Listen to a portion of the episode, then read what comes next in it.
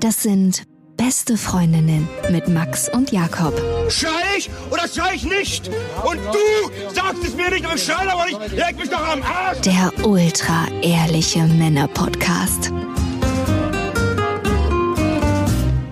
Hallo und herzlich willkommen bei Beste Freundinnen. Hallo. Euer Abführmittel für die Ohren. Mm. Heute haben wir eine Partnerschaftsfolge. Das sind immer die spannenden Folgen.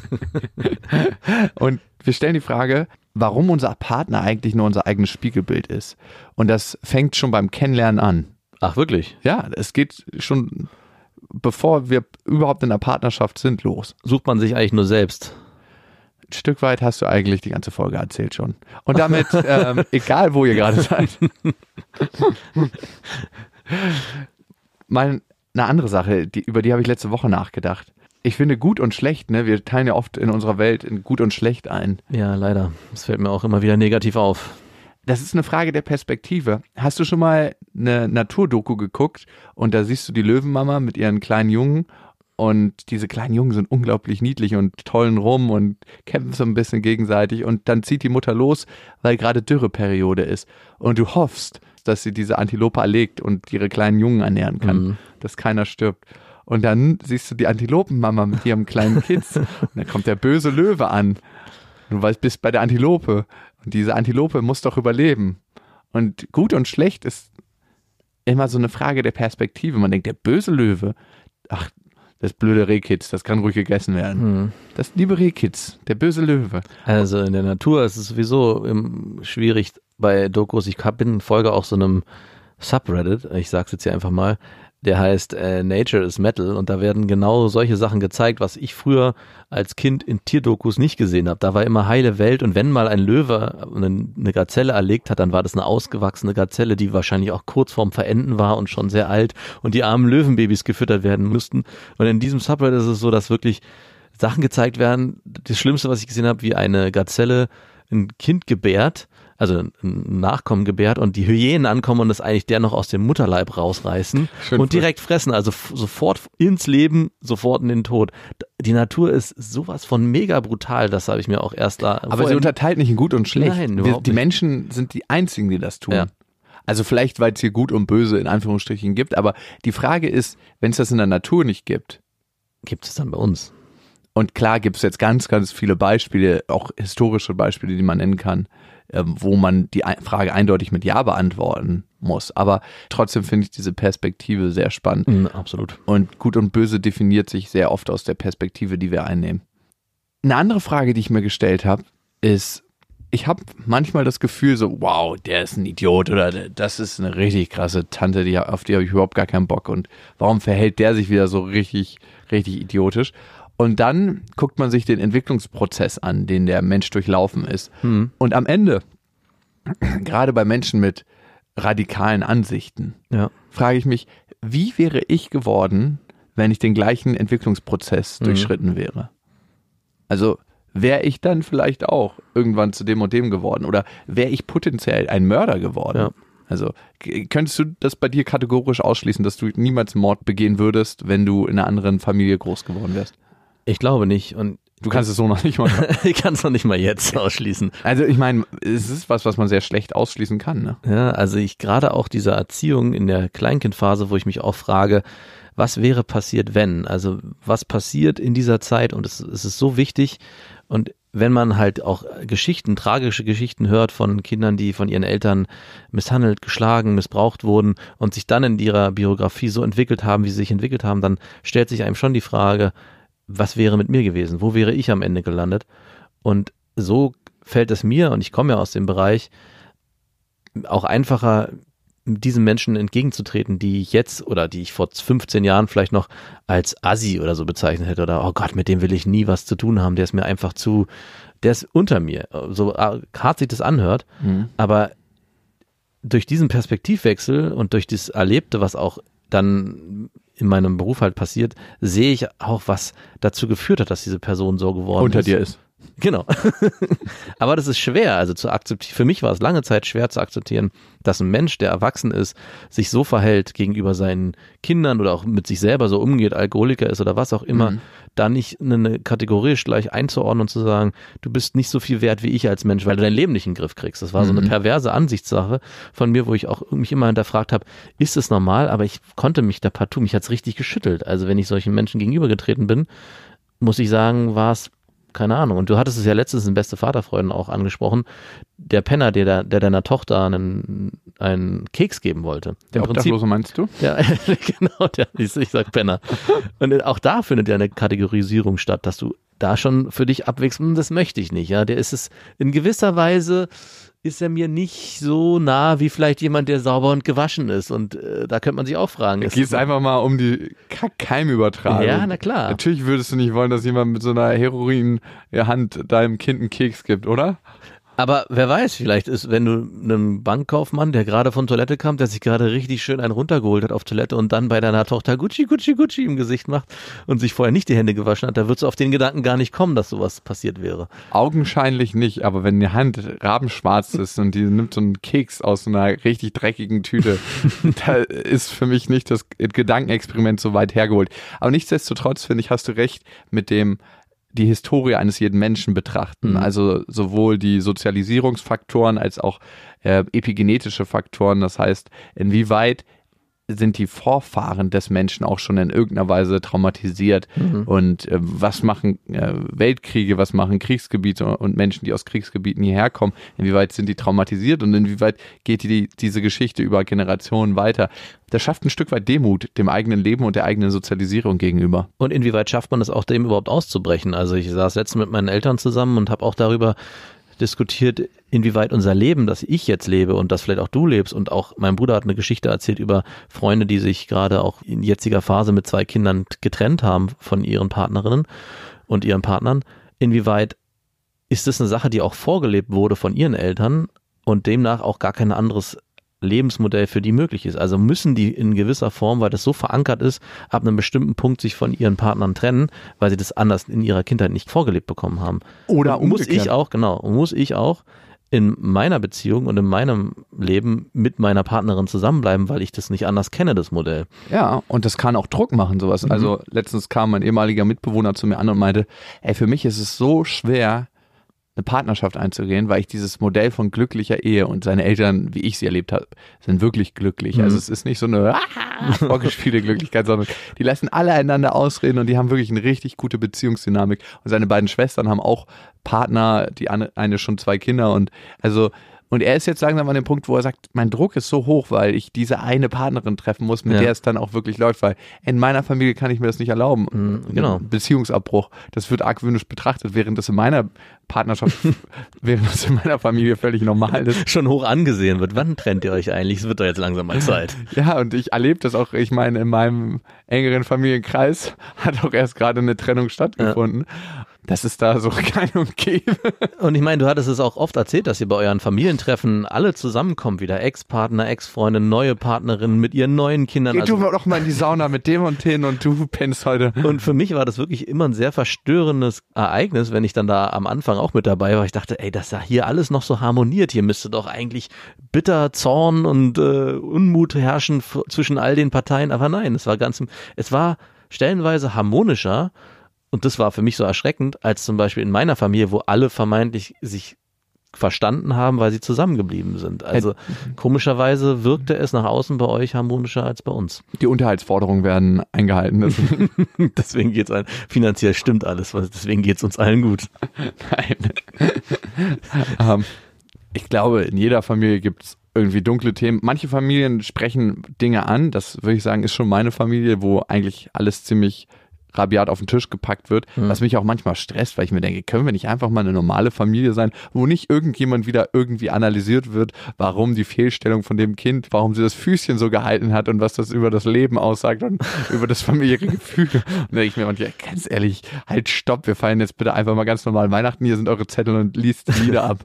Überanalysieren, ne? Das passiert ja, Ja. oft auch in den Medien und in Filmen werden ja ganz oft irgendwelche Sachen hineininterpretiert. Da habe ich letztens erst ein Interview gesehen mit ähm, Tarantino, der meinte, viele Dinge überlegt er sich gar nicht im Vorfeld, die danach so reininterpretiert werden, sondern er lässt die Filme einfach so entstehen und weiß schon von sich aus, dass Sachen passieren werden, weil das Setting das hergibt. Und im Prinzip ist es im Leben ganz oft auch so, dass sich Dinge einfach nur einstellen, obwohl man nicht bewusst jetzt dafür gesorgt hat, dass die so passieren, sondern es gehört einfach dazu. Und dann ist, muss man nicht unbedingt ein ein Verhalten eines Kindes so interpretieren, weil es so des, des und deswegen ist, sondern es ist einfach so, weil es, äh, es ein ganz normales Kindesleben lebt. Es ist so, weil es ist so. Genau, es ist so, es ist die Argumentationsgrundlage jedes Verschwörungstheoretikers. Übrigens, wir haben ja letzte Woche breit und tief die weibliche Vagina bzw. Vulva besprochen. Wir waren so ein bisschen irritiert, welche Begrifflichkeit verwenden wir jetzt. Und wir haben viele, viele Vorschläge gekriegt und unter den Top 2 war Punani, Mhm, Habe ich auch gelesen. Und Minchi. Minchi, das fand ich sehr irritierend. Ich finde, das ist leider sehr nah an Kimchi und Kimchi riecht sehr intensiv. Darum, ich finde Punani fast besser, aber Minchi ist jetzt auch nicht schlecht. Aber es klingt immer so ein bisschen, als ob da so ein, ein Pürierstab mal kurz rangehalten wurde, so einmal kurz rangedippt. Mhm. So. Weißt Minchi. weißt du, wie sich das Wort Punani aufstellt? Das habe ich nämlich nicht herausgefunden. Oder ist das einfach. Andreas so? Punani. Bruno Pan Punani. Das ist auch ein Parfum, glaube ich, oder? Der Duft der Weiblichkeit. Axel Schweiß und Muschischleim, oder? Ja, Ax Axel Schweiß, der neue Boxer. Ja, und Bruno Punani. nee, es müsste ja eine Frau sein. Eva Punani. Ja, Punani finde ich ganz gut. Das, damit fahren wir jetzt erstmal. So, ihr Punanis. Gleich habe ich noch ein kleines Gedankenexperiment für dich. Davor unser Sponsor von dieser Woche, und das ist Bookbeat und das passt perfekt zur Jahreszeit. Ich ja. finde sich gemütlich irgendwie zurückziehen und ein bisschen aus dem Fenster gucken und einfach ein schönes Hörbuch hören. Das ist eine App für Hörbücher und Hörspiele. Mehr als 10.000 Bücher sind dabei und man hat eine Flatrate, die man dort bucht. Also man zahlt 14,90 Euro und kann dafür so viel hören, wie man möchte. Man kann auch in Dinge reinhören und muss sie dann nicht zu Ende hören, wenn man sagt, es ist doch nichts für einen. Mhm. Und manchmal ist das ja so, ne, dass man sagt, man nimmt eine Partnerin und sagt, ist doch nichts für einen. Man muss es nicht durchziehen. Man, da, man kann alles mal antesten. Und manche Sachen fesseln einfach so, dass man dabei bleibt. Wer sich jemals gefragt hat, warum ist Richard David Precht immer und überall? Mhm. Es liegt daran, weil er ein großartiger Autor ist und sehr, sehr schöne philosophische Gedankenexperimente betreibt. Zum Beispiel, ich finde, eines seiner besten Bücher ist Wer bin ich und wenn ja, wie viele? Mhm. Das ist ein großartiges Buch, das ich gerade auf Bookbeat höre und das steht da auch für euch zur Verfügung. Wenn ihr sagt, ihr interessiert euch für andere Bereiche, es gibt ganz, ganz viele verschiedene Kategorien. Romane, Spannung, Fantasy, Romance. Ihr könnt die ganzen alten Schulklassiker mal durchhören, wenn ihr euch vor denen in der Schulzeit gedrückt haben solltet, aus welchen Gründen auch immer, und das jetzt irgendwie bereut, dass ihr sagt, ja, würde ich doch nochmal gern reinhören. Biografien gibt, Ratgeber, also es ist wirklich alles dabei, perfekt für diese Jahreszeit. Unter bookbeat.de mit dem Rabattcode Beste Freundinnen. Ich wollte mit dir eigentlich ein Gedankenexperiment machen, aber ich erzähl's dir einfach, wie es war. Mhm. Was würde es mit dir machen, wenn ich dich angelogen hätte? Ähm, also wirklich, also angelogen. Hast du mich angelogen? Nein. aber jemand anderes, der mir nahesteht. Ähm, ich glaube, es würde mit mir nicht so viel machen in unserer Beziehung. Mit dieser Frage habe ich mich schon öfters beschäftigt, inwieweit mich Anlügen von bestimmten Personen beschäftigen würde. Und ich bin, glaube ich, mittlerweile so weit, dass egal was es ist, jede Lüge hat ihre Berechtigung. Äh, jede Lüge hat ihre Berechtigung. Und ich glaube, wenn die Person am Ende dazu steht und es irgendwann kundtut, dann ist es auch okay wieder in dem Moment. Und ich bin leider auch jemand, der überhaupt nicht nachtragend ist. Also bei mir sind nach 24 Stunden alles. Ich habe mich letztens erst mit meiner Freundin gestritten und war dann über Nacht nicht da, weil ich arbeiten musste. Und am nächsten Tag bin ich nach Hause gekommen und dachte, alles ist super. Aber bei ihr, bei ihr war noch nicht alles super. Und ich meinte, hey, der Tag ist doch jetzt, es sind, es sind 24 Stunden vergangen. Alles muss wieder gut sein. Aber so war es nicht für sie und von daher glaube ich, hat man es bei mir einfach, wenn man mich angelogen hat. Hm. Ich habe meine Freundin angelogen, beziehungsweise ich habe ihr einen Teil der Wirklichkeit und Wahrheit verschwiegen. Wer hätte das gedacht, dass das mal passieren könnte? Ja. Ich weiß auch nicht, woher es kam so richtig. Also, ich kam gestern nach Hause und sie meinte so, wo warst du? Und ich war einfach arbeiten. Und manchmal arbeite ich sehr, sehr lange. Mhm. Aber ich war nicht nur arbeiten. Mhm. Und sie hat wieder gefragt, wo warst du? Und ich so, ja, ich war auch noch zwischenzeitlich was essen. Mhm. Dann hat sie gefragt, alleine? Und ich so, ja, ich habe alleine gegessen. Ah ja. Und wenn du diese Einschränkung schon machst, ja, ich habe alleine gegessen. Und sie so, sie weiß, dass ich alleine gegessen habe. Aber wer saß mir denn da gegenüber? Ich habe dann gesagt, ja, ich war mit einer Freundin was essen. Mhm. Dann hast du ja doch nicht gelogen. Naja, ich habe ihr das vorher nicht erzählt. Okay. Wenn ich sage, ich gehe heute nur arbeiten und Ah. dann gehe ich noch mit einer Freundin was essen, das ist schon eine Lüge. Naja, aber dieses Detail hattest du halt vergessen und deswegen hast du es nicht gleich. Man muss ja nicht immer alles erzählen. Ich meine, du warst ja arbeiten, das ist ja in dem Sinne keine Lüge. Ja, warum lüge ich? Ne? Ist auch wirklich die Frage. Und ich weiß, dass sie das jetzt so einfach hinnimmt und sagt, ja, okay, gut. Aber ich weiß, dass es was mit ihr macht und dass, dass das rattert und dass sie sich fragt, was ist da los? Natürlich. Also, da ist gar nichts los. Das kann ich schon mal so schnell und kurz vorab. Oh. Nein, zum Glück nicht. Ich Nein, labe mich hier gerade ein bisschen, sorry. aber war auf jeden Fall kurze, war kurz eine komische Stimmung. Die Frage ist, ne, warum kann ich jetzt nicht sagen, dass ich mit einer Freundin was essen bin, ne? Was ist da noch? Also die Schwierigkeit ist ja, dass du das Bedürfnis hast zu lügen. Dem Moment, wo du von Ja, das habe ich leider manchmal, dass ich die Wirklichkeit einfach, wie sie ist, so erhalten will und mir überhaupt gar keinen Stress machen möchte, aber trotzdem auf der anderen Seite so Dinge einfach machen möchte, wie ich sie mache, Mhm. weil ich sie für richtig halte und weiß, dass das, was, dass eigentlich nichts dabei ist. Und deswegen will ich mir auch gar keinen Stress machen über die Diskussion. Und es ist tatsächlich so.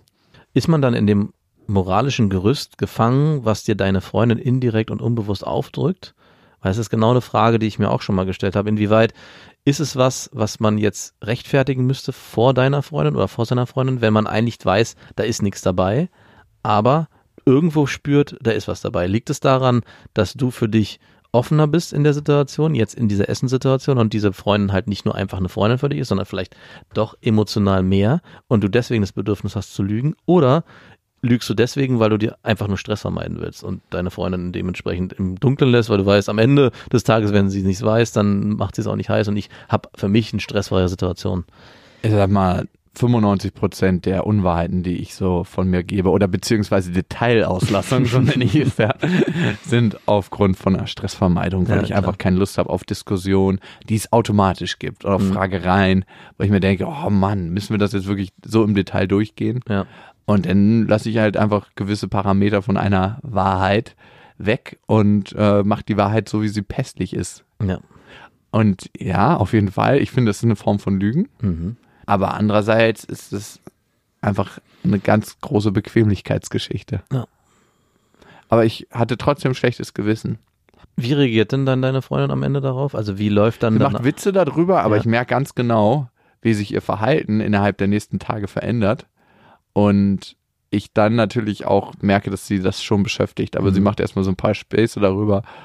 Ja, macht halt so ein Bims-Geräusch, ne? Und dann, Wirklich? Ja, ja. Das war echt ganz cool. ja, ist total lustig, als ob du es mit einem Kumpel besprichst. Ja, cool. Aber ich weiß ganz genau, dass es sie doch mehr beschäftigt, als sie dann in dem Moment zugibt. Ja. Und das finde ich, ist wiederum was Gefährliches, wenn jemand das so in sich hineinfrisst und reingräbt, was ihn eigentlich beschäftigt. Ja. Und da kommt man eigentlich auch nicht weiter und Also ich muss auch leider sagen, ich könnte mir vorstellen, dass es auch nicht so einfach ist, in so einer Situation mit dir darüber in Ruhe zu sprechen. wie bitte, warum? Weil ich glaube, du gehst sehr schnell dann in den Widerstand, dass es da nicht so viel, Hier gibt es gar nichts zu besprechen. genau. Und Weitergehen, hier gibt es nichts zu gucken. das spürt deine, weiß deine Freundin wahrscheinlich auch und das ist mittlerweile ein gelerntes Muster, vermute ich, dass sie für sich weiß, hier jetzt direkt nachzuhaken bringt nichts, weil ihr in der Diskussion am Ende eh nicht da landen werdet, dass ihr euch annähert, sondern eher entfernt. Mhm. Meine Vermutung. Und von daher versucht sie vielleicht, es über Tage hinauszuziehen, um dann einen besseren Punkt zu finden, an dem sie damit dir sprechen kann. Und wenn sie den nicht findet, dann bleibt dieses unterschwellige Gefühl von, hier stimmt was nicht. Kannst du mal kurz an deine Punani fassen und schauen, ob die gerade bei deiner Ausführung feucht geworden ist? Sie ist furztrocken. Okay, aber du hast recht. Du hast es leider ins Schwarze getroffen. Ich bin da nicht so zugänglich, aber ganz, ganz schäbig war auch gestern am Tisch, wie sie so Stück für Stück die Wahrheit aus mir rausgelockt hat und wie sie immer wieder nachgefragt hat. Und ich habe mich gefragt, wie ist sie überhaupt darauf gekommen? Ne? Ja, wie, genau, das hätte ich mich auch noch gern wissen wollen. Welchen Fehler habe ich gemacht? Und sie wusste, dass ich gestern nur im Büro war und keine geschäftlichen Termine habe, aber mich trotzdem so angezogen habe, als ob ich geschäftliche Termine habe. Du fucking Anfänger. Ich weiß.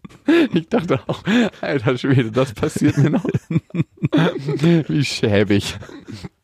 Ich wollte halt einfach nicht so mega lotterig. Also ich, ich wollte jetzt einfach normal sein. Aber, weißt du, was das Rezept dafür ist? Immer aus dem Haus gehen, als würde man geschäftliche Termine haben. Ja. Dein Dresscode muss immer so sein, dass es der Standard ist, sodass keine Fragen kommen können. Du musst dich auch jeden Tag rasieren, jeden Tag musst du duschen, eigentlich musst du jeden Tag zum Friseur. Also alles immer so machen, dass keine Verdachtsmomente entstehen können. Okay, gut, danke für die Tipps. Wow. Du scheinst das ja ziemlich durchdacht zu haben, das ganze System. Erschreckend, mein Lieber, erschreckend. okay. Ja, ich bin, bin gespannt, was das jetzt die nächsten Tage mit uns macht. Diese Wie lange ist das her? ein Tag. Ein Tag. Hm, okay, Ich dann, berichte nächste Woche. dann gibt's so, wird's wahrscheinlich der, Es kann was mit dem Grundvertrauen machen, was Absolut. man miteinander hat. Also ich meine, du kennst das ja, ne? ich kann aus Erfahrung sprechen. Podcast-Lüge. Die war aber schlimmer, ey, bei beiden schlimmer. Das möchte ich ja überhaupt nicht auf. Meins war eine kleine Detailauslastung. Deins war eine tatsächliche Lüge. Du hast deine Freundin über Monate und über Jahre angelogen. Also was ich sagen kann, was es im Angelogen. hast. Nachhinein macht, Ja, ist, dass das angelogen. dass meine Freundin nicht weiß, ob ich ihr die Wahrheit sage und mhm. Sie Recht. nicht einschätzen kann und das enttäuscht sie auch, dass sie da, also sie ist da enttäuscht von sich selber, dass Mhm. sie anscheinend so wenig Menschenkenntnis hat, dass sie nicht weiß, dass ich sie angelogen habe. Du bist so ein guter Lügner, ich wüsste das auch nicht. Tatsächlich. Und ich habe gemerkt, in dem Moment, wo meine Freundin gefragt hat, was ich für ein verdammt schlechter Lügner bin. Also so alle Sachen, äh, ich weiß nicht, kennst du die Serie Lie to Me, da haben die immer Mhm, ja. analysiert von Eckham, glaube ich, war das, der hat die Gesichtsmuskulatur erfasst. Fand ich leider nicht gut. Die Serie war auch nicht gut, aber Ja. was immer ganz lustig war, wenn sie Lügen analysiert haben. Ja. Und ich habe wirklich alles gemacht in dem Moment, als mich meine Freundin gefragt hat. Ich habe mir an die Nase gefasst, weggeguckt, meine Augen haben geflackert. Warst du denn ganz alleine? Du hast wahrscheinlich mit Humor gekontert. Ich habe mit, ja, was ist denn alleine? Da waren noch andere Leute im Restaurant. Genau. Weil sie wusste schon allein, dass ich im Restaurant war und nicht in meinem, in meiner Pommes. Nein, in meiner, in meinem, ich habe ja so einen, so einen gesunden Laden hier um die Ecke, der aber eher imbissartig ist. Ja. Da wusste sie schon Bescheid. Naja, gut. Jetzt ist die Katze aus dem Sack. Mal gucken, was die Katze macht. Wir wollen ja eigentlich über was anderes reden, ohne vom Thema ablenken zu wollen. Und zwar, warum der Partner eigentlich nur unser eigener Spiegel ist. Und das finde ich, fängt tatsächlich beim Kennenlernen an. Ich glaube, wir suchen uns nicht den Partner, wo es am leichtesten ist. Weil ich habe gemerkt in meiner Vergangenheit, ich habe etliche Frauen kennengelernt, wo es einfach mega harmonisch lief, gleich von Anfang an. Also super harmonisch, wo man ähm, einfach so in so ein Beziehungsfahrwasser eingetaucht ist, das eigentlich schon seit Jahren ausgegraben war. Das war wie der fertige Panama-Kanal, der genauso bleibt hoffentlich über die nächsten 100 Jahre. Und man hat keine Hochs und Tiefs gemerkt, man hat einfach so sein Leben straight weggelebt.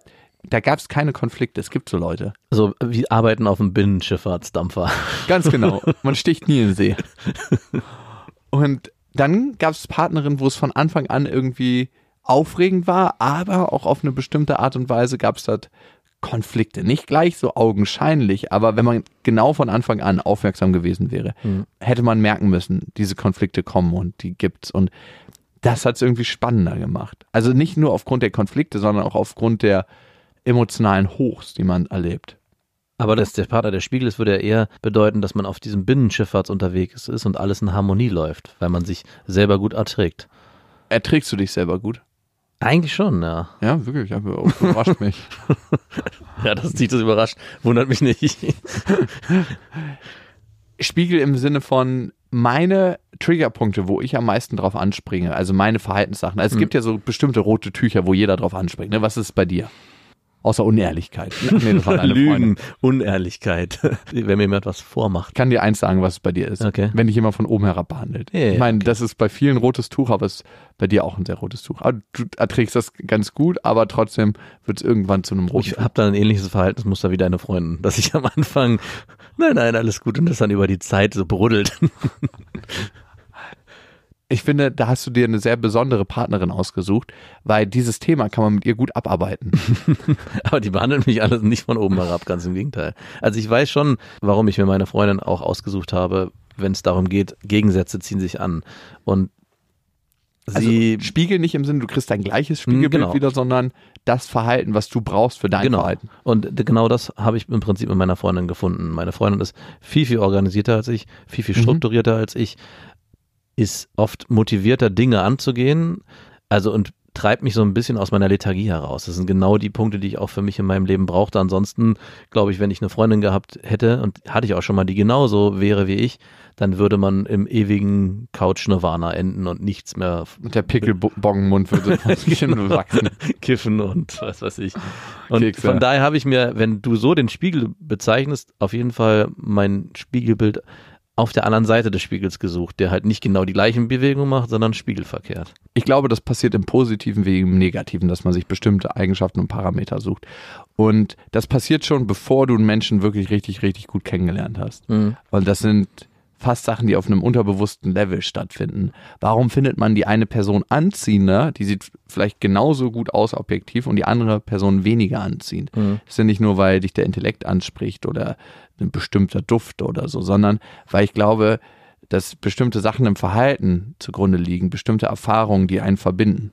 Und genauso, wenn du das erste Mal jemanden kennenlernst, ich finde, es ist stark von dir abhängig, wie du dich fühlst an dem Tag.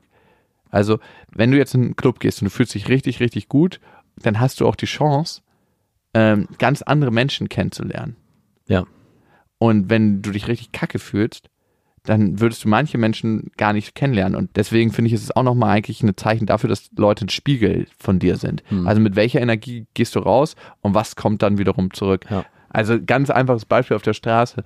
Wenn du richtig miesen Tag hast, wunderst du dich, wie viele Leute in der Stadt schlecht drauf sind. Ja. Wenn du einen richtig guten Tag hast und lächelst, wunderst du dich, warum lächeln so viele Leute? Es ist heute ein richtig schöner Tag und alle anderen haben das auch festgestellt. Unsere bewusste Wahrnehmung nimmt ja nur so einen ganz kleinen Bereich wahr. Ja. Ne?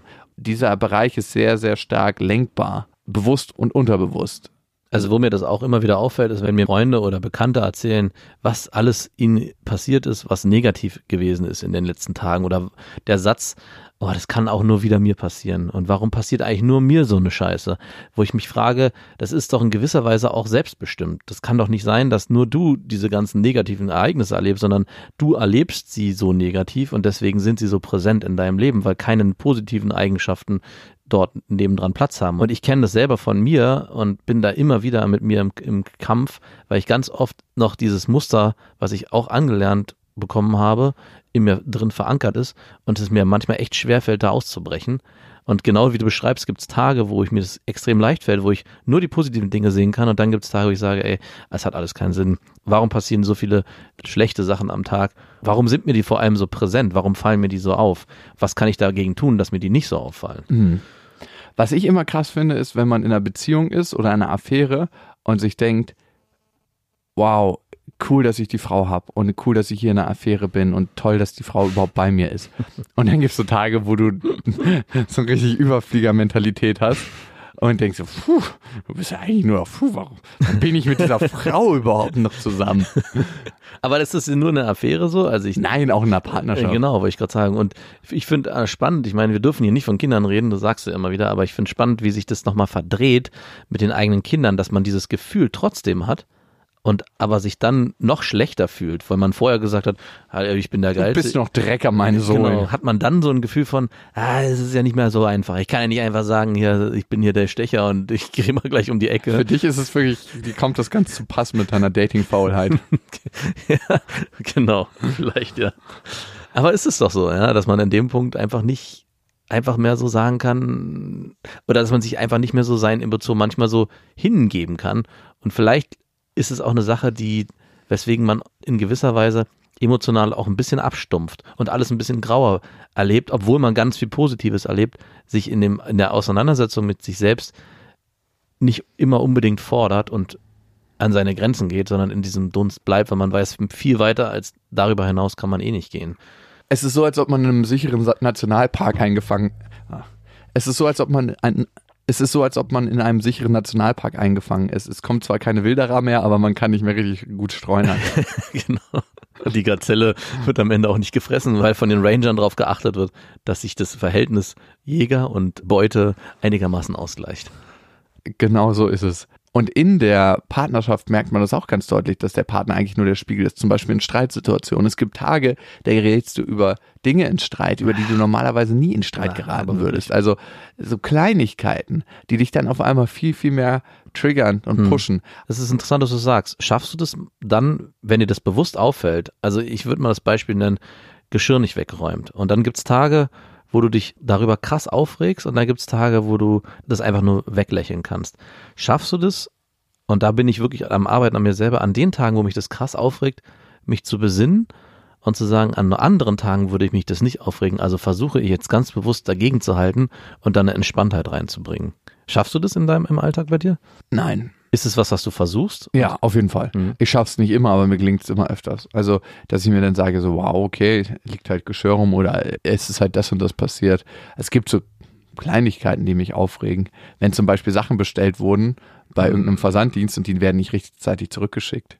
Das ist so richtig, das ist mein richtig krasses rotes Tuch, weil ich mir denke, es gibt keine krassere Geldverschwendung.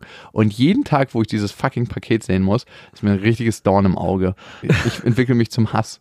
Das ist, ist richtig, der Hassmodus wird in mir ausgelöst. Weil ich am Ende denke, ey, wir haushalten hier beide zusammen mit Geld und Mhm. es ist einfach die purste Geldverschwendung. Ja. Auf allen Ebenen. Naja. Und da mich zu zügeln und an manchen Tagen ist das so leichter, wo ich mir dann denke, so, ja, okay, liegt hier halt drum, Ja. kann man machen, muss man nicht machen. Und an anderen Tagen regt es mich einfach auf. Und da weiß ich, eigentlich ist das, was da passiert, nur ein Spiegel. Also Genau.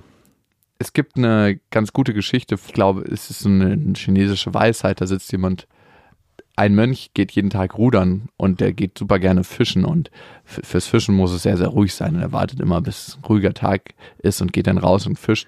Und dann ist er an einem Tag draußen und fischt und ist alles total schön ruhig. Und auf einmal wird er von hinten angedotzt und er weiß, es kann nur ein anderes Boot sein. Und er dreht sich um, richtig zornig und das Boot, das ist leer.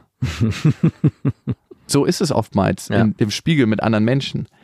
Es spielt eigentlich keine Rolle, ob das deine Freundin macht, ob das irgendjemand anderes macht. Also es, andere Menschen sind ganz oft nur ein Spiegel. Natürlich ist man bei anderen Menschen noch mal so ein bisschen gnädiger, ne? Wenn das nicht schon 112.000 Mal vorgekommen ist.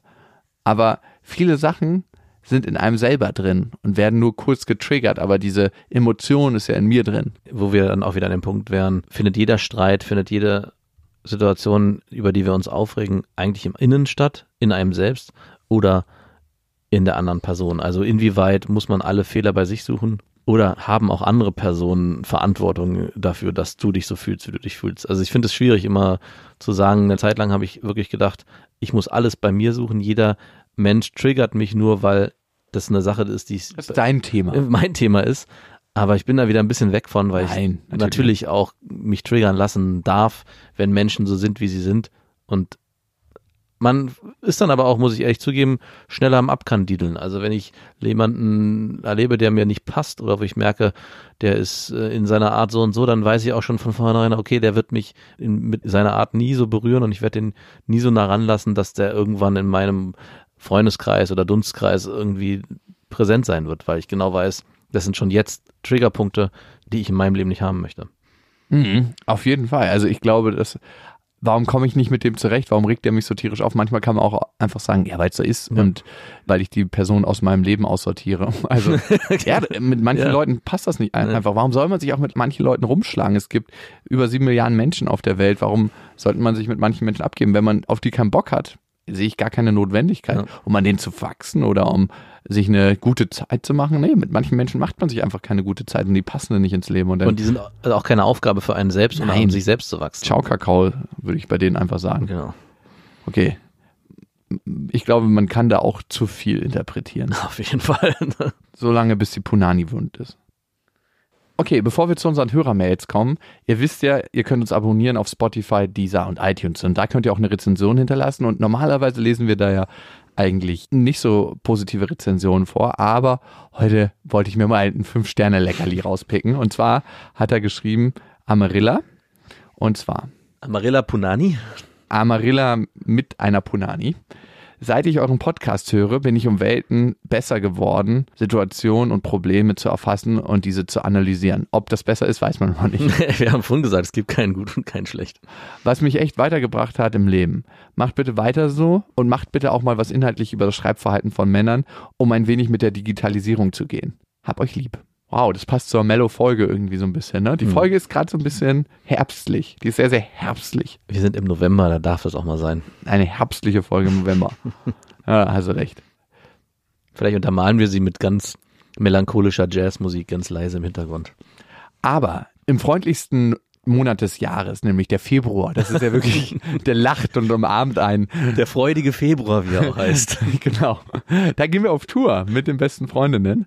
Und das wird, glaube ich, sehr, sehr schön. Wir haben ganz viele Städte mit dabei. Wir haben Köln, ähm, waren, sind wir jetzt zum Einzel Festival. Das ist leider schon ausverkauft. Darum haben wir gesagt, wir kommen noch mal nach Köln. Nur, dass ihr es schon mal gehört habt. Wir kommen nach Köln, nach Hamburg, nach Magdeburg, nach Bremen, nach Essen, nach Wiesbaden, nach Ludwigshafen, nach Berlin, nach Stuttgart, Nürnberg, München, nach Leipzig und nach Köln, habe ich Köln schon gesagt? genau. Wenn ihr uns auf Insta oder Facebook folgt, dann werdet ihr es auf jeden Fall rechtzeitig erfahren. Und wenn ihr diesen Podcast hört, dann natürlich auch. Die Karten, glaube ich, gibt es so ab in zwei Wochen. Glaubst du? Ja, ungefähr. Man kann das ja immer so genau nicht sagen. Man weiß ja nicht so genau. Ich freue mich auf jeden Fall drauf. Ich, ich habe richtig Bock drauf. Kennst ja. du das, wenn man so eine Vorfreude hat? So, Schule geht endlich. Sechs Wochen Sommerferien sind endlich vorbei. Bei mir war es ja, Schule hört endlich auf. Sommerferien fangen endlich an. Ja, genau. Das Gefühl meine ich. Nicht, nicht das Angefühl. So war es bei mir natürlich auch. Nee, aber tatsächlich, ich freue mich richtig drauf. Ich auch. Ich freue mich nicht nur auf die Auftritte an sich, sondern man hat immer so ein geiles Roadtrip-Gefühl, wenn man auf Tour ist. Es ist so. Fahren wir dann im stinkigen Camper oder fahren wir im Zug? Wir fahren im Camper, was anderes können wir uns nicht leisten. Und wir schlafen da auch drin. Trete ich dann immer raus, wenn's so Auftritt, Junge. Gesponsert von der Firma Punani. Kevin Punani. Warm und feucht. So soll es sein. Gerade im Februar ist das wichtig. Oh ja. Können wir uns ein bisschen dichter an die Venue ranstellen, damit wir nicht so frieren mit unserem Camper? Nein, Jungs, wir wollen euch hier nicht. Wir leihen uns einfach den Camper von deinem Vater. Mhm. Der wird richtig muggelig. Aber im Februar da drin zu duschen, das wird einfach. Oh, ich glaube, es geht. Ich glaube, die Tour ist relativ groß. Ich könnte mir vorstellen, dass ein günstiges Hotel drin ist und dass auch eine Bahnfahrt drin ist. Ich hoffe, ich hoffe. Sonst schlafen wir im Zug. Immer nur on the road. Kommen wir zu unserer ersten Hörermail. Und die ist von Annemarie. Hallo Max, hallo Jakob. Ich bin 21 und hatte schon einige Sexualpartner. Da ich mich selbst momentan nicht so gut finde, habe ich beschlossen, erstmal keine Typen mehr für Bestätigung zu vögeln. Aber immer wenn ich betrunken bin, habe ich das starke Bedürfnis nach körperlicher Nähe. So auch neulich beim Feiern. Ich habe den ganzen Abend über ab und an kurz mit einem Typen geredet. Eigentlich hatte ich nur mir Kippen von ihm schnorren wollen und letztlich dann mit ihm rumgemacht und anschließend circa eine Stunde geredet. Er sah absolut gar nicht gut aus, hatte eine furchtbare Haltung und einen Bierbauch, aber er war nett und küssen konnte er unglaublich schön. Er hat mir seine Nummer gegeben, die habe ich aber direkt auf dem Heimweg gelöscht, weil meine Freundin ihn mir total schlecht geredet hat und er ja wirklich nicht gut aussieht. Oh, wie ich so eine Freundin gehasst habe, ja, die dann dem, die dann. Halt, halt, heb dir deinen Zundervergleich auf. Ich weiß, du hast da viele schlimme Gefahren. Wie viel, viele haben dir da einen Strich durch die Rechnung. genau. Und es kommt bestimmt auch nur aus dem eigenen Neid. Wenn du ich heute nicht bumst, bumst du auch nicht. Hier bumst halt, oh ey, wie ich so eine Cockblockerin gehabt habe. Aber da gibt's einen Trick einfach, den Wingman. Okay, im Nachhinein ärgere ich mich über mich selbst, weil ich mich total beeinflussen lassen habe. Denn vielleicht wäre das ja eine ganz coole Sache geworden, ihn nochmal zu sehen. Jedenfalls ist mir jetzt schon mehrfach aufgefallen, dass meine Freundin ganz schön oberflächlich ist und mich das total nervt. Oder übertreibe ich etwa? Bin ich vielleicht selbst oberflächlich? Das ist die richtige Frage, Annemarie, weil deine Freundin mag versuchen, dich zu beeinflussen, aber es gibt immer noch eine letzte Person, die sich beeinflussen lässt. Mhm. Und wir sind alle oberflächlich, also mach dir da keine, keinen Kopf drum. Es ist auch nicht schlimm, oberflächlich zu sein. Das Bewusstsein darüber zu entwickeln, das ist ganz interessant. Und das ist der erste Step, den du machst. Aber erstmal zu dieser Sache, dass Frauen oftmals der Cockblock sind. Das war wirklich eine Sache, die mich immer gestresst hat. Mhm. Wenn Frauen ihren Freundinnen den guten Sex nicht gönnen. Ja. Oder so Approval, mit dem kannst du oder einzelne Eigenschaften an den Männern dann ausgemacht haben, warum es mit dem jetzt nicht geht. Ich meine, wenn der erste Eindruck stimmt und alles passt in dem Moment, dann ist, doch, gestimmt. dann ist doch egal. Er konnte gut küssen. ja, das, das muss reichen. Reicht doch in dem Moment. Warum? Da kann, man kann sich doch einfach fließen lassen und einfach treiben lassen von der Situation, die sich gerade ergeben hat. Warum muss dann so eine stutenbissige Freundin kommen, die sagt, der hat aber einen Bierbauch oder guck dir mal die Schultern an und mit dem willst du doch eh nicht und wahrscheinlich dann so die ganze Beziehungskiste aufmacht und stell dir mal vor und du willst doch mit dem eh keine Kinder und das hat doch keinen Sinn und am Ende. Naja, aber ganz ehrlich, manchmal müssen die Freundinnen einen auch ein bisschen schützen. Also wärst du beinahe mal mit so einem richtigen Besen abgestiegen und da hat ein Kumpel nochmal die Notbremse gezogen und hat gesagt, ey, besser wieder nicht als wieder nicht. Nein, also da frage ich mich halt, inwieweit jeder muss auch mal In den sauren Apfel beißen. Ja, jeder muss auch mal den sauren Apfel beißen und vielleicht muss man auch mal ein Mismatch aushalten, um Mismatch auf anderer Seite zu bekommen. Ah ja, okay. Du Also, betreibst es- quasi den Ausgleich. Genau, es ist ein Geben und Nehmen. Und von daher, so schlimm wird die Nacht dann schon nicht gewesen sein. Ich halte hier das weltliche Gefüge am Laufen. genau, Auf der anderen Erdhalbkugel schläft gerade ein wahnsinnig schöner Mensch mit einem unattraktiven. genau. Was ich erlebt habe, dass Männer da viel, viel seltener dran beteiligt sind, dem Ach, Mann, natürlich. Kumpel eine Freundin auszureden, sondern die sagen dann, du, wenn der bumsen will, lass ihn doch, sag am Ende Wenn scheißegal. du auskehren willst, dann denke ich mir so, ähm, egal wie die aussieht, dann Ja. äh, geh mal, also mach da mal deine Erfahrung. Ich reibe mir dann innerlich die Hände und freue mich, dass ich dich nächsten Tag damit aufziehen ich hatte kann. einen Kumpel in meinem Freundeskreis, der dann nur noch der Granny-Fucker genannt wurde, weil er sich, Ganz oft an älteren Damen vergriffen. Der hat die Zeitbünstmaschine nicht angeworfen. da gab's sie noch nicht, die wurde noch nicht erfunden. Die kann ausbleiben, für immer. Und wir haben auch gesagt, du am Ende, wenn er da Bock drauf hat und drauf steht, und es war wirklich erschreckend, er hat bestimmt drei, vier Mal weitaus ältere Frauen mit nach Hause genommen, die wirklich schon über dem Verfallsdatum Ich wollte hier meine Tochter abholen. Du willst hier nur mich abholen. Ich komme auch mit. Zeig doch mal, wie er wohnt. Und am Ende dachte ich auch so, ey du, wenn er Bock drauf hat, warum denn nicht? Und er war auch der Einzige, der am Abend gebumst hat. Am Ende muss man die Rechnung einfach auch machen. Ja, ich weiß nicht, ob das das Einzige ist, was zählt, aber gut, wenn du das so sagen möchtest.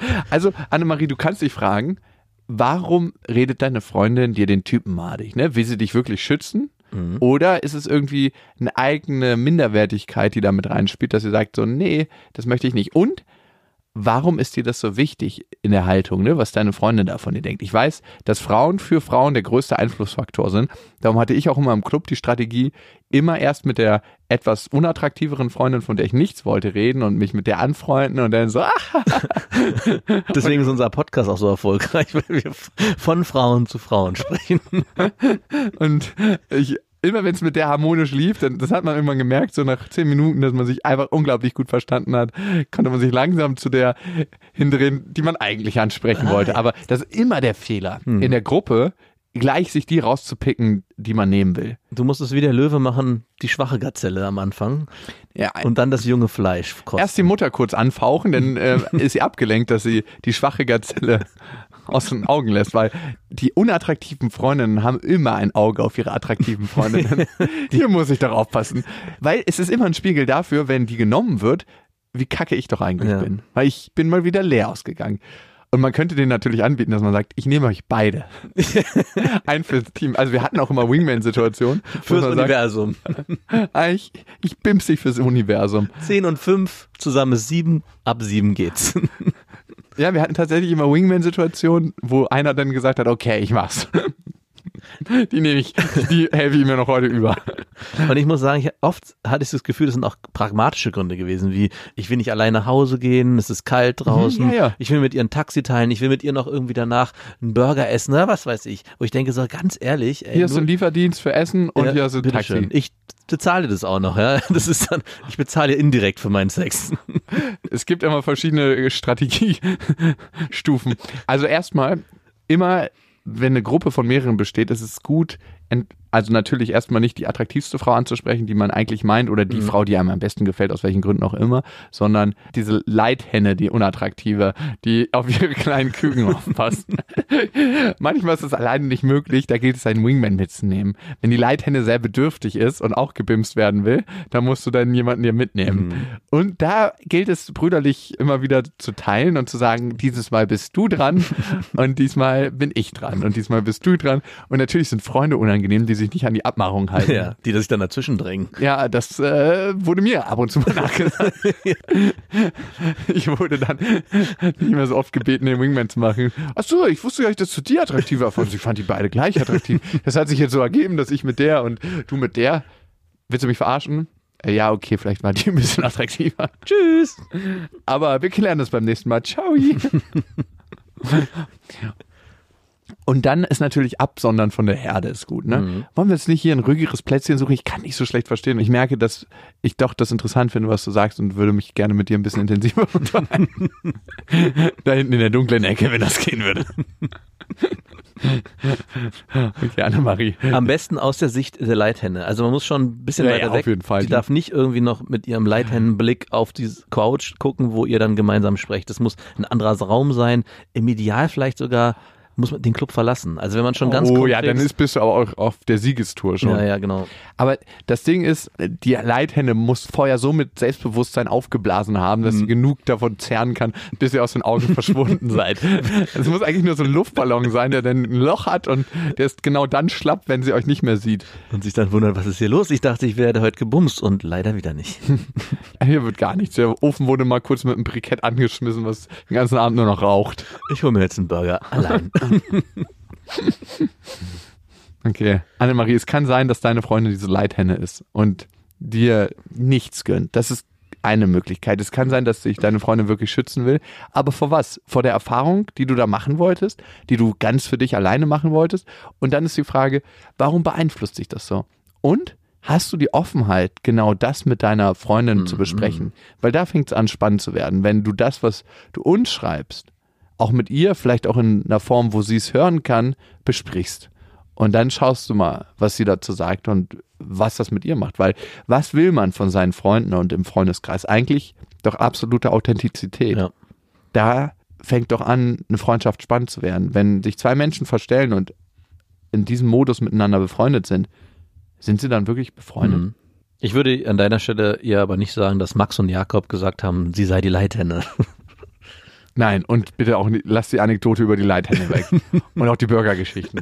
Aber es ist schon, um für deine Freundin zu sprechen, vielleicht war es aber auch berechtigt. Das kann natürlich auch sein. Vielleicht war das wirklich ein sehr schmieriger Typ und du warst einfach sehr betrunken.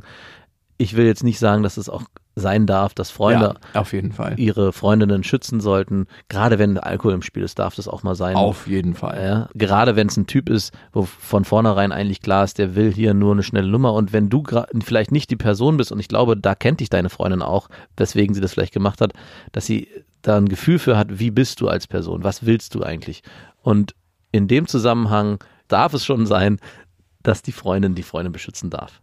Schade für die Männerwelt in vielen Situationen, aber ich finde es auch irgendwo gut. Ich würde mir gerne hier wieder den Feministenpreis abholen. Auf jeden Fall. Meine Punani wird gerade schon wieder ganz feucht, wenn ich dich so reden höre. Okay, kommen wir zur nächsten. Moin, moin. Wie steht ihr zum Thema heiraten? Mir wurde gerade vor ein paar Monaten die Frage aller Fragen gestellt. Nun habe ich folgendes Problem. Ich bin noch nicht einmal 20 Jahre alt, Studentin und genieße das Leben.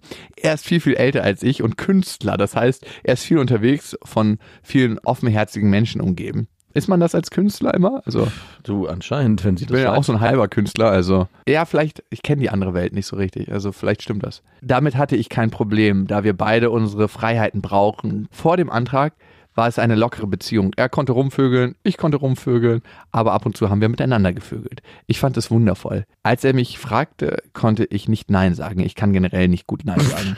Gute Eigenschaft. Auf jeden Fall. Beim- super. wenn's Warum um bist du eigentlich schon verheiratet seit 40 Jahren? Ich kann nicht Nein sagen. Letztes Wochenende habe ich realisiert, dass eine Ehe mit ihm vielleicht nicht das Optimalste wäre und ich meine Freiheiten verlieren würde. Betrunken und total überfordert habe ich den Ring in einer Nacht- und Nebelaktion im Wald vergraben. Kurz darauf ist er bei mir in der Wohnung vorbeigekommen. Als er das Fehlen des Rings bemerkte, wurde er unglaublich cholerisch, schrie rum und beschimpfte mich. Mein Nachbar hat alles mitbekommen und kam, um ihn wegzuschicken. Nach einer Rangelei ging mein Verlobter dann hin. Oh Gott. Love. Klingt wie so eine richtig schlechte Soap. Und und jetzt kommt's. Um mich bei meinem Nachbarn zu revanchieren, habe ich ihn zum Wein eingeladen. Nein. Dann kam eins zum anderen und wir haben miteinander gevögelt. Mittlerweile sind wir verheiratet, oder was? Ich habe den Ra Ra Ring wieder ausgegraben, ihn einschmelzen lassen und zwei neue kleinere Ringe gemacht. Nein, Cockring. zu einem wunderschönen Cockring schmelzen lassen. Das zur Vorgeschichte. Okay. Mein Verlobter schreibt mir jetzt jeden Tag und ich habe das dringende Bedürfnis auszuwandern. Ist das okay? Ich will ihn zwar nicht verlieren, weil ich ihn wirklich liebe, aber dieses Konstrukt der Ehe macht mir einfach Angst. Wie seht ihr das? Sollte ich jetzt Ja sagen, um ihn glücklich zu machen und mich zu meinem Glück zwingen oder sollte ich fliehen? Ich würde mich über einen Ratschlag freuen. Den kannst du bekommen, liebe Mona. Vor allem der Satz, soll ich mich zu meinem Glück zwingen? Also, Sorry, dass wir das so ein bisschen in den Kakao ziehen, aber diese ganze Situation hat auch was sehr Komödiantisches. Und wenn man mit der Lustigbrille auf dein Leben gucken könnte, würde man viel lachen, hypothetischerweise. Ich schaff's noch nicht ganz, die Lustigbrille abzunehmen, aber mir sagen verschiedene Parameter halten mich dazu an, deine Gefühle zum Beispiel ein wenig zu überprüfen. Weil ich ihn wirklich liebe. Wahrscheinlich haben wir eine andere Definition von Liebe. Mhm. Ich glaube, das ist vielleicht eine Form des Verliebtseins. Ich will dir deine Liebe nicht unterschlagen, aber für mich wäre es vielleicht eine Form des Verliebtseins. Oder vielleicht sagst du, ihr habt eine ganz andere Form der Liebe, die ich nicht verstehe. Oder ihr habt eine Verbindung, die du als Liebe definierst mit ihm. Was ist denn sonst Liebe? Weiß ich nicht. Das- Erklär mir du nicht Liebe. Erklär du mich nicht Liebe. Aber mich wundert schon, dass sie mit gerade 20 sich so schnell auf eine Heiratsanfrage eingelassen hat und dann aber auch wieder hin und weggesprungen ist zu, ich will das Ich keinen mit meinem Nachbarn, weil er mir Wein. Also da scheint schon irgendwie eine Definition von Liebe nicht ganz für sie stattgefunden zu haben in der Form, wie man sich vielleicht für Liebe entscheidet, wenn man dann auch den Heiratsschritt Ja. eingeht. Das erste, was ich ganz definitiv sagen kann, ist auf gar keinen Fall heiraten, weil man sich zu seinem Glück zwingt. Auf jeden Fall. Also, das wird eine Ehe nicht glatt bügeln, das, was bei dir eigentlich Thema ist. Und die Frage ist, hast du überhaupt Bock, dich zu binden? Wenn ja, warum schaffst du es nicht so, wie du möchtest? Wenn nein, dann ist alles okay. Dann heiratest du den Typen nicht. Und die, was zu machen, um den anderen glücklich zu machen, wow. Da kommen wir am Grundproblem vieler Beziehungen an und kratzen da wirklich. Ich glaube, viele Probleme in Mann-Frau-Beziehungen resultieren daraus, weil die Frau versucht ständig den Mann glücklich zu machen und der Mann versucht ständig die Frau glücklich Ja. zu machen. Wenn jeder für sich selbst sorgt, ist für alle gesorgt, sagt mein Vater immer. Ist ein bisschen so wie das Leithennenprinzip in der Beziehung halt. Wer ist da die Leithenne? Für wen mache ich hier was? Ja. Und da ihr eh schon ein ganz schönes Altersgefälle habt, kann es so eine, in eine dominante und eher so passive Rolle verfallen, die ganze Geschichte, die ihr miteinander habt. Wenn du mich nach meinem Rat fragst, und das hast du ja getan, ich würde mich davon jetzt erstmal gar nicht beeinflussen lassen, sagen, du, für dich steht die Ehe noch nicht an. Mhm. Und der Ring bleibt da so lange, bis wir füreinander entschieden haben, gemeinsam entschieden haben, dass wir diesen Schritt gehen möchten. Ich fand das Modell, was wir bisher gelebt haben, einfach schön und möchte so weiter verfahren. Und du wirst mich nicht an dich binden können, indem wir heiraten. Das ist ja auch ein Trugschluss von manchen Männern. Oh, das läuft gerade so gut, jetzt heirate ich die Frau. Also mir kam das gleich auch am Anfang der Mail, als sie geschrieben hat, er sei ein Künstler, es herrscht ein großer Altersunterschied und er hat ja ziemlich schnell einen Heiratsantrag gemacht. Also mir kam dann gleich nicht nur das Bild von einem Künstler, sondern von einem Kunstsammler, der so schnell wie möglich dich besitzen möchte, weil er Angst hat, dich verlieren zu können. Und für ihn ist das Modell Heirat ein Modell, um sicherstellen zu können für sich, dass du bei ihm bleibst. Die habe ich safe. Die, die habe ich safe. Und im Prinzip hört sich das für mich auch so an, als er dann am Ende sich bewusst wird, ich könnte dich jetzt verlieren und auch in üble Schlägereien mit deinem Nachbarn Übrigens großartig. wirklich, Toll. Dass er da für sich auch sagt, okay, ich möchte die unbedingt halten, auch nach dieser ganzen Geschichte und möchte immer noch diese Heirat haben, wo ich mich frage, wenn sowas vorgefallen ist, ist doch als Mann das Letzte, was ich dann noch machen möchte, diese Person zu heiraten, wenn sie mir eigentlich mit ihrem Nachbarn fremdgegangen ist. Also dann würde ich diese ganze Heiratssache nochmal vielleicht auf einen anderen Sockel stellen und vielleicht überlegen, ist ja eher eine offene Beziehung oder müssen wir hier mehr Entspannung leben? Was ist Ja. das Modell, was wir hier vielleicht angehen sollten? Alle Versuche, Gefühle zu konservieren und sicherzustellen, bewirken eigentlich genau das Gegenteil. Gefrierbrand. Und das muss man sich bewusst machen. Also wenn eine Heirat dafür da ist, dieses Gefühl, was man jetzt gerade hat, für immer einzufangen, was soll das für eine Ehe sein? Wie soll das gelingen? Das kann keine Ehe, keine Beziehung leisten. Also alles, was man macht, um was fester zu machen, weil man Gefühle sichern will, sind eigentlich nicht dafür da. Sie sind nur dafür da, die Angst zu bekämpfen, das, was man hat, irgendwann verlieren zu müssen. Mhm. Und das läuft einfach so nicht im Leben. Viel Erfolg auf deinem Weg, Mona. Muss sie sich jetzt eigentlich scheiden lassen? Nee, ne? Nee, nee, du kannst einfach aus dieser. Die hat sich ja schon scheiden lassen mit dem Nachbarn. In der Scheide scheiden lassen. Grüße an deine Punani. Ein letzter Quickie, oder? Na gut. Hallo Max, hallo Jakob. Hier mal eine etwas kürzere Mail von vier Lehramtsstudentinnen. Oh, das hört sich so erfrischend quickig an. da reibt sich meine Punani sofort die Schamlippen aneinander, wenn ich das höre. Wir hören alle regelmäßig euren Podcast und dieser bietet uns genug schmutzigen Gesprächsstoff. Das freut uns. Als wir letztens eine Sammelbestellung von Sextoys aufgaben, fiel uns auf, dass ihr noch nie in eurem Podcast über Erfahrungen mit Sexspielzeug geredet habt. Wie stehen also Männer zu Frauen, die gerne Sexspielzeug benutzen und habt ihr schon Erfahrungen damit gemacht? Ja. Eure Andrea, Theresa, Victoria und Nathalie. Also wir haben dieses Thema schon mal behandelt, aber sehr kurz abgehandelt, weil wir da gesagt haben, dass wir überhaupt gar kein Problem damit haben, wenn Frauen Sexspielzeug benutzen. Ganz im Gegenteil. Jede Frau, die zu ihrer Sexualität steht und dann sich Sextoys bedient, warum denn nicht? Go for it. der Dildo der Frau oder der Vibrator ist sowas wie die Hantel des Mannes. Wenn das im Wohnzimmer liegt, weiß man, okay, der kümmert sich, der kümmert sich um sich selber. Aber ich sorgt muss, sich um sich selbst. hier tut sich immer selbst mal was Gutes. Hier wird trainiert. Aber es war nicht immer so. Das erste Mal, als ich bei meiner Freundin vor etlichen Jahren einen Vibrator im Bett gefunden hatte, ich wollte abends so ins Bett schlüpfen und dann auf einmal merke ich, dass irgendwas Hartes an meinem Knie ist. Es wurde auch noch ausgelöst, also es hat angefangen zu vibrieren. Ich habe mich tatsächlich erschrocken. Es war so ein Gefühl von, wow, genüge ich hier nicht? Was, wirklich? Reiche ich hier nicht? Das war tatsächlich meine erste Assoziation. Okay. Und Hatte sie den Vibrator schon vor dir oder während du mit ihr zusammen bist? Das hat gekauft? mein erstes Gefühl, was ich zu dem Ding nicht hatte. Das war nicht meine erste Fragestellung. Ich habe da nicht ein Gespräch. Wann warst du da? Warst du schon vor mir in diesem Bettvibrator? Genau. Ich lebe hier schon ganz, ganz lange. Und ich habe auch erst einmal Wasser gesehen. Das wäre, aber das würde die Sache nochmal auf die Spitze treiben, wenn sie sich diesen Vibrator gekauft hätte, während ihr zusammengekommen, äh, während Nach einem halben Jahr. zusammen- äh, sorry, tut mir leid. Tatsächlich hat sie manchmal beim Sex auch einen Vibrator benutzt. Ah ja. Ja, also wirklich, das hat Dann nicht, würde ich mich auch fragen, was da das los war wirklich nicht gerade gut für mein Selbstwertgefühl. So, so nach 20 Minuten Sex so, ach komm, wir beschleunigen hier die ganze Man hört Sache. nur so. Erst so an meinem Po so, lass es passieren. Und dann Po to toe. Das ist das einzige Sexspielzeug, was mich wirklich irritiert hätte, wäre der Strapon, der offensiv im Bett gelegen hätte. Ja, warum auch nicht der, ne? Also ich finde, Für dich dann zum Anziehen, weil Ja, du ja. es nicht bringst. ach so, hier, schlüpf da mit deinem Glied rein. So ist das, wie ich es richtig brauche. Dann wird er ein bisschen größer. Richtiger, wenn man einen zu überheblichen Freund hat, den man ab und zu runterholen. Im wahrsten Sinne des Du, Wortes. vorne, ich habe da vorne so ein kleines Loch reingeschnitten, damit Kannst du einfach dein Glied zum Anstecken. Ein Ansteckstrap-on. Für dich.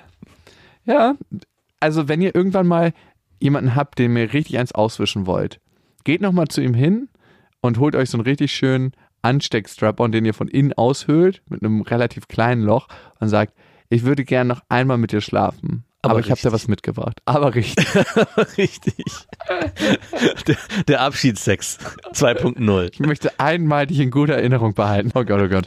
Aber wie ist der Verlauf zu Sextoys in meiner Geschichte? Ich mittlerweile finde es gut, dass es sie gibt und finde das auch schön, wenn Frauen das leben und sich selber befriedigen. Ist das Normalste der Welt eigentlich. Also und ich finde es auch, ich finde es manchmal lustig, die Dinger dann im Bett zu entdecken, aber das war es eigentlich auch schon. Also ich finde nach wie vor ist es so, dass glaube ich Sextoys bei Frauen viel viel angemessener angesehen werden in, von der Gesellschaft und auch von den Kumpels, mit denen ich darüber spreche. Aber ich kann mich selten daran erinnern, dass ich mit meinen Kumpels über Sextoys für Männer gesprochen habe. Irgendwie so eine Vagina für Frauen habe ich sehr, sehr selten gehört. Und wenn, dann hat, war das auch immer so, dass man das schnell abgebügelt hat und darüber nicht groß geredet hat, weil man mit dieser Thematik sich nicht so sehr auseinandergesetzt hat. Also ist vielleicht auch ein schönes Geschenk für die Freundin zu Weihnachten. Ja. Gerade so ein kleines Geschenk, was man auch gerne von den Familienmitgliedern aufmacht. So, ich hab dir eine Überraschung. Für meine BFF. In diesem Sinne, egal ob ihr gerade mit Vibrator am Werkeln seid oder ohne, ob ihr mit euren Freunden unterwegs seid oder ganz alleine, ob ihr auf dem Stuhl sitzt, lauft, auf den Knien seid, auf einem Stepper, auf dem Fahrrad, in der Bahn, im Auto, im Flugzeug. Bis dahin, wir wünschen euch was. Das waren Beste Freundinnen mit Max und Jakob. Jetzt auf iTunes, Spotify, Soundcloud, Deezer, YouTube und in deinen schmutzigen Gedanken.